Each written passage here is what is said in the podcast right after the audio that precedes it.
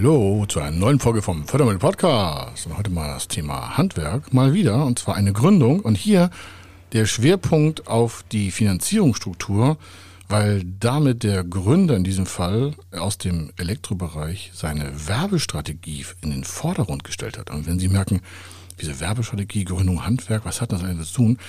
Hier in diesem Fall praxismäßig erläutern wir mal, was es heißt, wenn man wirklich clever die ganzen Kosten so zusammenstellt, die wirklich dann auch entscheidend sind für die weitere Umsetzung von Wachstum.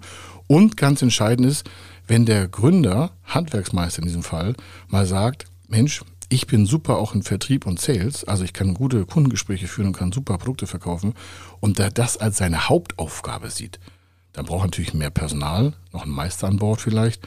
In diesem Fall war es auch so und das ist der Praxisfall für heute. Er ist Mr. Fördermittel, Buchautor, Vortragsredner, Moderator seiner eigenen Fernsehsendung zum Thema Fördermittel und Geschäftsführer der Feder Consulting. Mit seinem Team berät er kleine, mittlere und große Unternehmen rund um die Themen Fördermittel, Fördergelder und Zuschüsse. In diesem Podcast bekommen Sie wertvolle und entscheidende Informationen, wenn es um die Themen Investitionen, Innovationen und Wachstum in Unternehmen geht. Über 25 Jahre Erfahrung, mehrfache Auszeichnungen als Fördermittelexperte, mehrere Milliarden Euro betreutes Investitionsvolumen und über 11.000 Unternehmensprojekte. Davon können Sie jetzt profitieren. Hier ist der Fördermittel-Podcast mit Kai Schimmelfeder.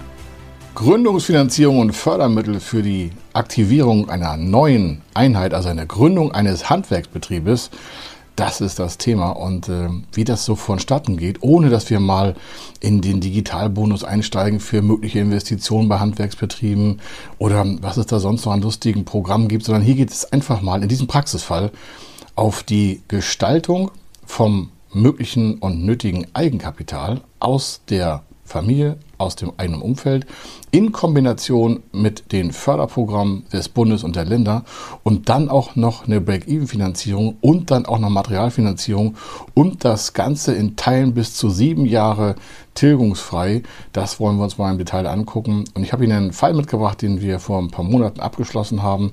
Und äh, da war es wie folgt. Da kam ein äh, Mann zu uns, also hat angefragt und äh, fragte sofort nach irgendwelchen Zuschüssen für seine Gründung.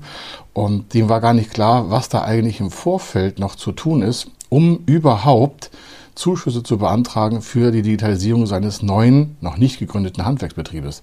Warum? Es braucht ja immer eine Durchfinanzierung. Das heißt, Sie brauchen Geld vorab für die Gründung, Geld vorab für die Investitionen, Geld vorab für Material, für all diese Dinge und er braucht auch noch Maschinen. Das heißt also, wir haben uns im ersten Schritt mal darum gekümmert, wie das Ganze überhaupt finanziert werden soll, denn er hatte nur äh, 20.000 Euro Eigenkapital.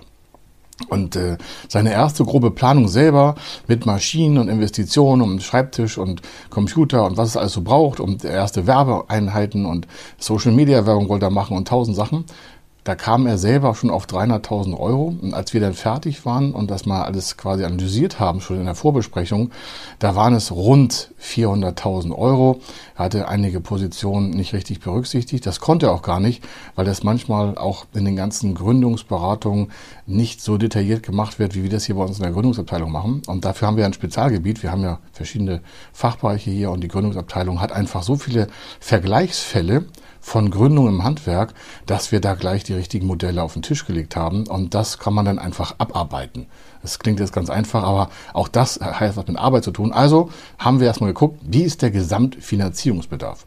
Und äh, der war hier 400.000 Euro. Und die Details dazu sind dann wie folgt. Also, es sollte investiert werden in Maschinen, 250.000 Euro. Dann Materiallager, so ein erstes für 50.000 Euro hat er ungefähr, es waren so 47.000 rund. Ich habe jetzt mal 50.000 Euro äh, gedacht, damit wir das besser mal hier im Kopf beim Hören und auch vielleicht beim Sehen später mal überhaupt kalkulieren können. Und dann hatten wir noch eine Liquidität bis Break-Even. Das heißt, so ein Unternehmen in der, gerade, gerade in der Gründung hat ja ein Riesenproblem. Es hat keine Kunden. Also jedenfalls nicht so viele im Regelfall, dass es sich alles an Kosten auch trägt. Und dementsprechend braucht es ja eine gewisse Menge an Geld, bis sich das Unternehmen selber trägt. Und das vergessen auch viele, leider. Oder unterschätzen auch die Lasten mit der Steuerzahlung oder nicht oder nachgelagert. Und dann kommt da noch ein paar Kosten zu. Dann braucht es noch Beratung, dann braucht es ja vielleicht noch das und dies. Und dann muss das noch vorgefertigt werden. Und dann muss da was angeschafft werden. Mit einmal sind so die meisten nennen das so unvorhergesehene Kosten. Und unvorhergesehene Kosten gibt es eigentlich in der Planung nicht. Warum? Man kann das alles vorhersehen, wenn man eben die richtigen Referenzdaten hat. Und so kam das Unternehmen hier, also die Gründung, bevor sie gestartet ist, auf Liquiditätsbedarf im Break-Even auf äh, 100.000 Euro. Das heißt, das Gesamtvolumen hatte 400.000 Euro und er selber hatte nur 20.000 Euro was macht man jetzt damit? Jetzt könnte man sagen, ja, wir peitschen das so durch, ähm, wir können das ja mal probieren, aber bei uns von Feder Consulting ist ja mit Probieren nichts so. Ne? Also wir mögen das ja selber nicht, habe das schon selber aus unseren ganzen Erfahrungen mal berichtet, aber entscheidend ist ja, dass das sicher gemacht wird, dass das planbar ist und dass man bei einer Bank gut ausschaut, bei einer Förderstelle gut ausschaut und äh, gar nicht bei den Digitalförderstellen für das Thema Zuschuss, was er auch noch haben wollte. Das haben wir jetzt hier mal weggelassen, also auch in diesem Praxisfall gar nicht berücksichtigt. Später im operativen Betrieb ja, aber jetzt ging es ja erstmal darum, das Ding auf das richtige Gleis zu stellen. Und dafür braucht es halt in diesem Fall 400.000 Euro. Was macht man nur, wenn man selber nur, und das ist ja nicht so viel, 20.000 Euro hat in Bezug zu den 400? Und im Regelfall kann man erstmal Folgendes tun. Wir nennen das dann äh, 3F-Finanzierung. 3F ist Family, Friends and Fools. Das heißt, wir fragen dann den Gründer, sag mal, wie sieht das mit deiner Familie aus? Äh, denn oftmals kommt es ja so dazu hin, dass äh, Banken sagen, ja, kann ich der Vater, die Mutter noch bürgen und sonstiges. Und wir wollen das ja im Vornherein ausschließen, dass irgendwelche Haftungstatbestände auf die nicht direkt mit der Gründung verbundenen Personen einhergehen. Das heißt also, oftmals fragen dann irgendwelche äh, Gründerbanken oder Banken, die die Förderung äh, begleiten würden oder die Finanzierung für die Gründung, ja, also wir bräuchten noch eine Unterschrift zur Haftung, weil sie haben ja keine Sicherheiten und so. Und das wollen wir im Vorfeld ausschließen. Deswegen fragen wir zuerst, Mensch, was kann denn die Familie vielleicht an Barmitteln leisten? Und das machen wir deswegen, warum? Wir begrenzen dann auch in weiteren Finanzierungs- und Fördergesprächen die Haftung auf diese Summe. Das heißt, wenn kein Geld vorhanden ist, gibt es auch keine Haftung. Und wenn Geld vorhanden ist, dann sagt vielleicht der Vater, ja, ich habe hier noch 10.000 Euro, die kannst du haben, die leihe ich dir, nicht schenken. Äh, dazu habe ich schon mal was zum Thema Eigenkapitalgestaltung auch oftmals gesagt. Das heißt, die Familie macht eine quasi Privatüberlassung von Geld in Form von Eigenkapital. Wie das geht, hatten wir in verschiedensten Podcast- und äh, YouTube-Sendungen schon. Auf jeden Fall wird das wie Eigenkapital gestaltet. Und danach wird dann die Tante und die Oma noch was. Und so kamen hier in diesem Fall 30.000 Euro nochmal zustande. Das heißt, 20.000 Euro hatte der Gründer selber, 30.000 Euro hat er sich zusammengeliehen aus der Familie, 3F nochmal Family, Friends and Fools. Er hätte noch Freunde und äh, andere Personen fragen können, das brauchte er nicht, weil ich gesagt habe, Mensch, wenn wir 50.000 Euro zusammenbekommen, also der Gründer, dann ist das eine super Ausgangslage, dann kann der davon gleich äh, im Regelfall alles abarbeiten. Warum? Eine Ausgangslage von 50.000 Euro, das dann quasi hier wie Eigenkapital dargestellt wird, aufgrund der richtigen und cleveren Kapitalüberlassung der Familie an den Gründer, konnte er nachweisen, dass er 50.000 Euro selber hat. Und dann gibt es auch noch ein Förderprogramm, das diese 50.000 Euro ergänzt um weitere 50.000 Euro.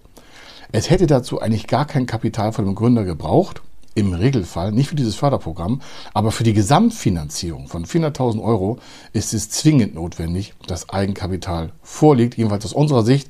Es gibt auch einige, die sagen, das braucht man nicht. Ich sage, Mensch, aus über 1000 Gründerberatungen, die wir so durchgesetzt haben schon, da ist es schon schlau, Eigenkapital selber zu haben. Denn wenn Sie selber kein Eigenkapital haben, also der Gründer, in diesem Fall die Gründerin, dann ist das natürlich auch eine Aussage über Ihre Fähigkeiten, Geld zu beschaffen. Denn das fällt immer auf sie zurück, weil selbst wenn sie kein Vermögen bisher aufgebaut haben als Gründer und dann vielleicht auch nicht andere fragen müssen, das ist ja wie ein Verkaufsgespräch. Das heißt, wenn Sie zu uns kommen würden und wir wären eine Bank und Sie hätten kein Geld und wollen 400.000 Euro haben oder 300.000, dann würde ich als erstes sagen, was haben Sie selber getan? Ich würde Sie fragen, was haben Sie bisher an selber Gesprächen geführt, um aus Ihrer privaten Umfeldlage für sich, für Ihre Gründeridee Kapital einzuwerben? Und wenn dann die Frage ist, ja, ich kann die nicht fragen, ist ja meine Familie, dann ist das der völlig falsche Ansatz, weil gerade die Familie sollte ja sie unterstützen. Das ist zwar noch ein anderes Spielfeld, aber grundsätzlich ist das eine Sache von Fähigkeit, Leute zu überzeugen, ihnen Geld zu geben. Denn das muss ja nachher im Bankgespräch, um Förderbankgespräch, genauso gehen. Da bezeugen sie ja fremde Dritte, die kennen sie gar nicht. Die haben gar kein Vertrauen zu ihnen, weil die sie gar nicht kennen. Und wenn sie da schon Schwierigkeiten hatten, also vorher in der Familie, dann wird es ja auch sehr, sehr aufwendig, sie dementsprechend bei so Fördergesprächen so vorher zu trainieren, dass das ein gutes Gespräch wird. Also wir achten immer darauf, dass vorher schon Eigenkapital vorhanden ist, am besten auch noch aus dem Umfeld. Warum? Das sind unterstützende Leistungen, die ja nicht geschenkt sind, sondern das bekommt die Familie ja auch wieder. Entscheidend ist aber, dass da auch ein gewisser Vertrauensgrad auf Sie quasi überleuchtet. So, warum? Dann können Sie sagen, ja, meine Familie gibt mir 30.000 Euro, ich habe 20, sind 50. Dann sagt keiner mehr, ui, das ist aber schlecht. Dann sagen Sie, ui, das ist aber sehr gut. Sehr gut gemacht. Und das sind so die ersten Bonuspunkte, auch gerade bei der Gründerfinanzierung. Jetzt sagen einige, ja, ich will mir aber kein Geld leihen. Ich sage, ja, das eine ist das Willen und Wollen, das andere ist das sinnvoll clevere Vorgehen. Wie gesagt, das soll nicht geschenkt sein, das ist geliehen auf Zeit und die Menschen bekommen das Geld ja auch wieder. So, dann kommt der nächste Part, die Eigenkapitalförderung war in diesem Fall 50.000 Euro. Und das heißt zusammen sind es 100.000 Euro und zwar wie Eigenkapital. 100.000 Euro wie Eigenkapital. Aufgrund der Kapitalüberlassung und der Gestaltung dieser quasi Kapital-Leihverträge aus Familie und sonstiges. Das Eigenkapitalförderprogramm hat ein ähnliches Konstrukt. Das ist zwar auch zurückzuzahlen, also kein Zuschuss, aber aufgrund der Langzeitüberlassung und der Nichttilgung von sieben Jahren. Dieses Eigenkapitalförderprogramm wird sieben Jahre nicht getilgt. Das heißt, dieser Handwerksbetrieb hatte von sich selber, von den 20.000 Euro, keine Belastung, von der Familie nicht, weil auch die sieben Jahre im Vertrag das Kapital überlassen hat. Das Eigenkapitalförderprogramm hatte eine siebenjährige Tilgungsfreiheit, Laufzeit zehn Jahre, und dann wird es im Jahr acht, neun und zehn zurückgezahlt, genauso wie auch an die Familie. Das heißt, sie sind alle gleich behandelt. Und daraufhin haben sie eine Eigenkapital quasi Sprungbrettbasis, weil dann gibt es noch einen Förderkredit, der nennt sich Kapital für Gründung und äh, der kann einen Teil der Gesamtfinanzierung von den 400.000 Euro bedienen. Im Regelfall halt so rund 30 Prozent. Und das sind die 120.000 Euro. Und so konnten wir die Einheit auch dann quasi abrunden. Warum? Auch das Kapital für Gründung ist wie Eigenkapital ausgestaltet. Warum? Da haftet außer Ihnen keiner für. Das ist extra so in dem Förderprogramm in der Richtlinie und Verordnung so festgeschrieben. Hat eine Laufzeit von 15 Jahren und ist sieben Jahre auch tilgungsfrei. Wenn Sie mal zusammenrechnen, dann haben wir jetzt also das Eigenkapital vom Gründer selber, die 3F-Finanzierung, das Eigenkapitalförderprogramm und das Kapital für Gründung mit rund 220.000 Euro, die die ersten sieben Jahre nicht getilgt werden. Das heißt, da ist keine Liquiditätsbelastung zur Refinanzierung dieser Finanzierungskomponenten auf dem zu gründenden Unternehmen. Das heißt, da wird Liquidität im Unternehmen belassen, das ohne solche Konstruktion abgeflossen wäre an eine Bank, an die Förderstelle, an wie auch immer. Das heißt, dieses Unternehmen hat deswegen schon viel mehr Zukunftschancen weil es mehr Liquidität im Unternehmen behält und diese nicht in den nächsten ein, zwei, drei Jahren an die Finanzierungsstellen zurückführt als Tilgung, sondern hier wird nur ein äh, Zins, eine Dividende gezahlt und die ist beileibe geringer, wesentlich geringer als die Rückführung. Das heißt, dieser Handwerksbetrieb hat deswegen schon einen Wettbewerbsvorsprung vor anderen, weil er die Finanzierung cleverer zusammengesetzt hat lassen und diese ihn davor schützt, die Finanzmittel zu früh zurückzuzahlen. Denn die meisten Gründer scheitern im Jahre 3, 4, 5, weil sie dann einfach nicht den richtigen Sprung schaffen. Und genau das wird hier vermieden. Hier wird vermieden, dass zu schnell die Finanzierung zurückgezahlt wird. Ich höre auch immer wieder Gründer, ja, ich will so schnell wie möglich mich entschulden. Ich sage, naja, wie wäre es mal, wenn Sie sich so schnell wie möglich mit Kunden beschäftigen? Und äh, Kundenwachstum schafft einfach Umsatz. Und Umsatz bei der richtigen Kostenstruktur schafft mehr Gewinne. Das können Sie ja selber entscheiden. Wollen Sie schneller entschulden aus Ihrer minimalen Kapitalumsatzlage oder wollen Sie einfach an Kunden wachsen und sagen, ich stecke das, was ich nicht an die Kreditmittel zurückbezahlen muss, in meine Werbung, in meine Mitarbeiter, in Fortbildung, in PR, in eine eigene Akademie, in mehr Material. Oder Sie kaufen in zwei, drei Jahren Unternehmen dazu, weil der Konkurrent sagt, ich höre auf. Entscheidend ist doch, in die richtigen Positionen zu investieren, statt, wie ich immer sage, zu sparen. Denn ein Unternehmen ist kein Sparschwein. Also, dann haben wir 220.000 Euro äh, zusammen gehabt. Das heißt, wir haben eine Lücke von rund 180.000 Euro. Und die 180.000 Euro, da gab es einen Förderkredit für, für Gründer, ganz speziell für Unternehmen, die noch nicht gegründet haben. Und der war auch noch intern besichert mit einer Wirtschaftsbank und das waren 180.000 Euro und diese Summe war auch noch ein Jahr tilgungsfrei.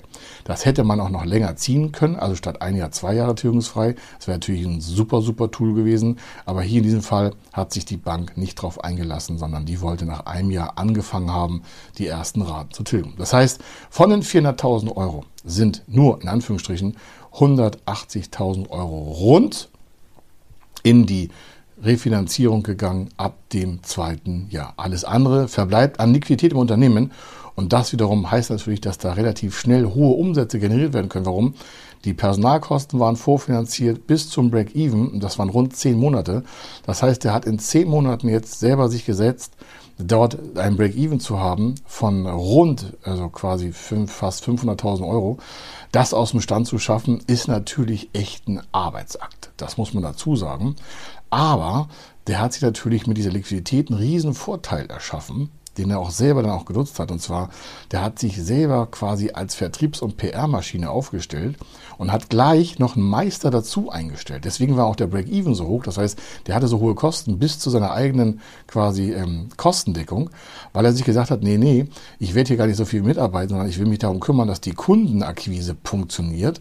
Und dementsprechend hat er mehr Geld in Werbung investiert, mehr Geld auch in die Mitarbeiter und mehr Geld auch in die Struktur seiner ganzen Prozesse. Und das hat ihn von quasi null auf an dazu verleitet zu sagen, nee, nee, ich als Chef hier mache hier erstmal ein, zwei Jahre knallhart Akquise von morgens bis abends. Der war also vormittags in so einem quasi Kundenkontaktmodus und nachmittags auch, je nachdem, wann die Kunden zu Hause waren. Der hat teilweise über Facebook Werbung gemacht, über YouTube Werbung gemacht, hat seine ersten Mitarbeiter auch ins YouTube gestellt. Das heißt, er hat eine riesen Vertrauens, also eine Credibility aufgebaut und seine Webseite hat er hosten lassen auf dem richtigen schnellen Server. Das muss alles nicht perfekt sein, aber, und auch nicht alles geschliffen, aber der war einfach mal sichtbarer aufgrund der Menge an Geld, die er vorher geplant hatte, in die Werbung, ins Marketing zu investieren. Daraus ergaben sich mehr Kundenanfragen. Da waren von nicht, auch nicht alle perfekt. Das war auch vorher klar. Er hat dann viel aussortiert, weil das dann vielleicht nicht gepasst hat zu seinen Blumen. Aber aufs Jahr gesehen konnte er dann dementsprechend auch die richtigen Sachen investieren. Und zwar an Angebotssoftware, an Elektroniken, äh, Material, das heißt, er hat alles per iPad gemacht und konnte quasi von draußen schon die Aufträge ins Büro an seine Buchhalterin weiterleiten. Die hat das alles kontrolliert, hat das dann faktoriert, hat das optimiert, hat dann mit dem Kunden abgestimmt. Aber er war immer vorne an der Front und hat einfach mal für Umsatz gesorgt. Und das ist natürlich was ganz anderes als vielleicht so eine Standardvorgehensweise, wo der Chef halt noch selber kocht. Hier hat der Chef selber dafür gesorgt, dass Umsatz reinkommt und dementsprechend hat er auch quasi Geschwindigkeit auf die Straße bekommen. Und das ist ein riesen Erfolgskonzept, sich selber mal in den Verkauf reinzustellen und nicht selber am Gewerk zu arbeiten. Denn eigentlich war der hier in diesem Fall ähm, Elektromonteur und war Elektromeister und im Schaltschrankbau aus der Industrie gekommen, hat gesagt, nee, ich möchte aber ins Handwerk gehen und möchte da quasi vor Ort arbeiten als Zulieferer auch für die Industrie. Und das ist natürlich ein harter Job. Warum? Da sind auch die Vorlaufzeiten für Aufträge viel länger. Da kann es sein, dass es 30, 40, 50, 60, 70 Tage dauert, bis so ein Auftrag in nennenswerter Höhe und Summe überhaupt dann bei ihm landet. Dann dauert es noch vielleicht 30, 40 Tage, bis bezahlt wird. Und dann merken Sie, hui, von der ersten Ansprache des Kunden bis zur Zahlung dauert das vielleicht mal 5, 6 Monate. Und das muss hier einfach mal berücksichtigt werden. Und das machen die meisten nicht. Und das hat er hier einfach mal im Griff gehabt, hat deswegen auch mehr Kapital aufgenommen, um sich einfach sicherer für die Zukunft aufzustellen. Und solche Unternehmen sind es, die die Zukunft beherrschen werden, weil sie einfach mehr Liquidität im Unternehmen für, für die Work, also für die Arbeit setzen und nicht zu schnell zurückfinanzieren. Also, das an dieser Stelle aus der Praxis im Handwerksbereich hier mal ganz übergreifend, egal welche Branche es war, das war jetzt mal Elektro, hätte auch in sonst was sein können, in der Schmiede oder im Stahlbereich, in der Verarbeitung oder Tischlerei, Holzzimmer, äh, Malerbetrieb, völlig egal. Entscheidend ist, hier wurde mal schlau vorher ein Finanzierungskonstrukt auch genutzt, das wir zusammen erarbeitet haben, damit das Ganze auf einem richtig guten sehr guten liquiden Level einfach ausfinanziert ist für ein, anderthalb Jahre und dann ist Ruhe im Bau, sage ich immer, Ruhe im Karton und der Handwerkschef hier kann einfach mal wirklich Feuer machen und dementsprechend auch Erfolge feiern mit seinem Team und das ist ja das, was die meisten wollen. Familie will glücklich sein, Mitarbeiter wollen glücklich sein und das Ganze hängt einfach mal oft eigentlich nur am Umsatz und an der Umsetzung. Hier war der Kai Schimmelfeder. Ich wünsche Ihnen viel Glück und äh, für Ihr Unternehmen. Und äh, wenn Sie einfach mal fragen wollen, wie das bei Ihnen laufen könnte, wenn Sie gründen wollen im Handwerksbetrieb, dann einfach Kontakt mit uns aufnehmen, denn wir wissen da mit so vielen Referenzfällen Lösungen vorzuhalten, dass Sie auch wirklich guten Gewissens in die Zukunft planen können. Bis dann. Tschüss. Wenn Sie wissen wollen, ob Ihre geplanten Investitionen förderfähig sind und wie Sie zu den richtigen Förderprogrammen kommen, dann gehen Sie auf die Website www.fördermittel-testen.de. Dort können Sie Ihre Projektdaten an das Team von Feder Consulting übermitteln und erhalten dann ein Ergebnis zu den möglichen Förderprogrammen gesendet. Viel Erfolg und eine gute Zukunft.